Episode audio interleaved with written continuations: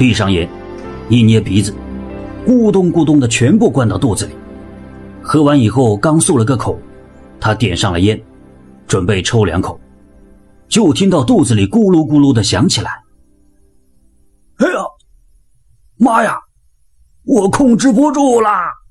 他提起裤子就往茅房里跑，还没蹲下来就噗呲噗呲的拉开了，把老汉拉得上气不接下气，腰都直不起来。他还气狠狠地骂道：“拉，拉，拉！我叫你拉，拉不死我，我明天就找你算账去。”越骂声音越大，左邻右舍都听见了。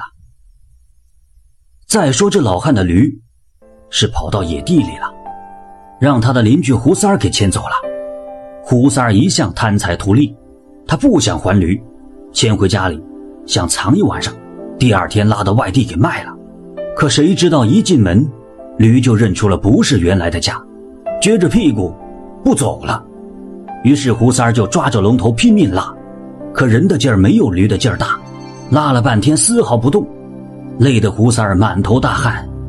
这时，就听到隔壁的老汉在那骂：“拉，拉，我叫你拉，拉不死我，我明天找你算账。”胡三儿一听，呃，坏了，他怎么知道了？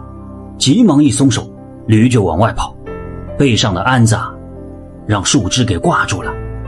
驴一使劲儿，挣断了，光着背跑了回来。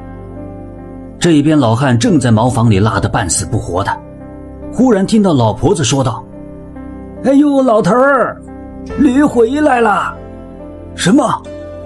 驴回来了？老汉顾不得擦屁股，裤子一提，跑到院子里。真是神仙啊！哎，药一喝，驴就有了。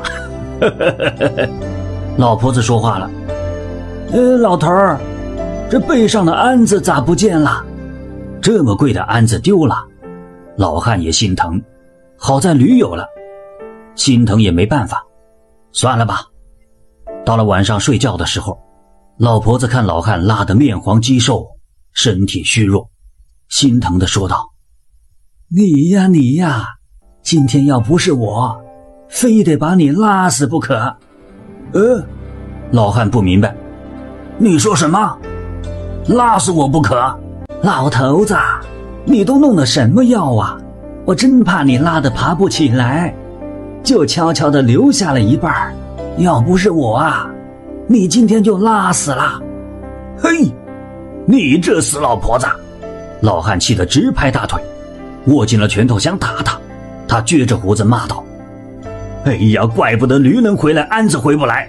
我说奇怪呢，原来是你还有一半药没给我熬啊！”